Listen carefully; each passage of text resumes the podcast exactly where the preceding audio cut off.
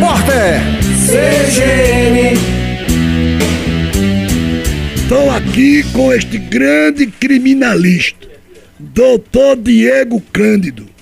Entraram para o Código Penal Brasileiro, doutor. Crimes, billing e ciberbilling.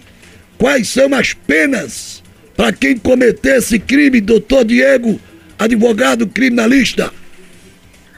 Bom dia, Wilson. Bom dia a todos da Rádio Cultura do Nordeste. Bom dia, Paulo Sobral. E a todos os ouvintes. Bom, no dia de ontem foi sancionada pelo presidente da República a lei é, que instituiu a Lei 14.811 de 2004, que fez, alterou, incluiu os crimes de bullying, cyberbullying no nosso Código Penal, bem como transformou os crimes previstos no Estatuto da Criança e Adolescente, no ECA, em crimes hediondos como sequestro e indução de, da automutilação. Mas o que está mais em foco e está sendo muito comentado é justamente essa questão do bullying e do cyberbullying. Né? Uma vez que nós vivemos numa era digital, esse novo ambiente da internet, né, que vem causando algumas repercussões, isso já há algum tempo. É, o bullying, como todo mundo sabe, é uma ação de violência repetida que ocorre num ambiente, geralmente um ambiente escolar, como também fora dele, praticada por uma pessoa ou por um grupo com, com a intenção né, de causar um mal àquela vítima. E já o cyberbullying é justamente essa mesma forma de agressão, sendo por meio da internet. Né? Ambas elas foram incluídas ontem no, no Código Penal por meio de lei sancionada pelo presidente.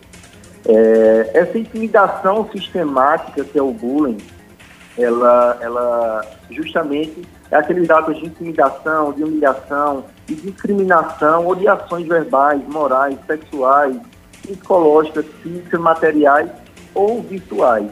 E, e traz uma pena de multa se a conduta não constitui crime mais grave. Já se essa conduta, o cyberbullying, que aí já, já o cyberbullying, que for realizada por meio de redes de computadores, de rede social, de aplicativo, de jogos online, e por qualquer outro meio ou ambiente digital, ela tem uma pena de reclusão de 2 a 4 anos e multa. E a conduta também não constitui crime mais grave. Essas foram as alterações trazidas na lei. Ô doutor, para a gente concluir, esses dois crimes de bullying, cabe fiança, doutor? Sim, sim.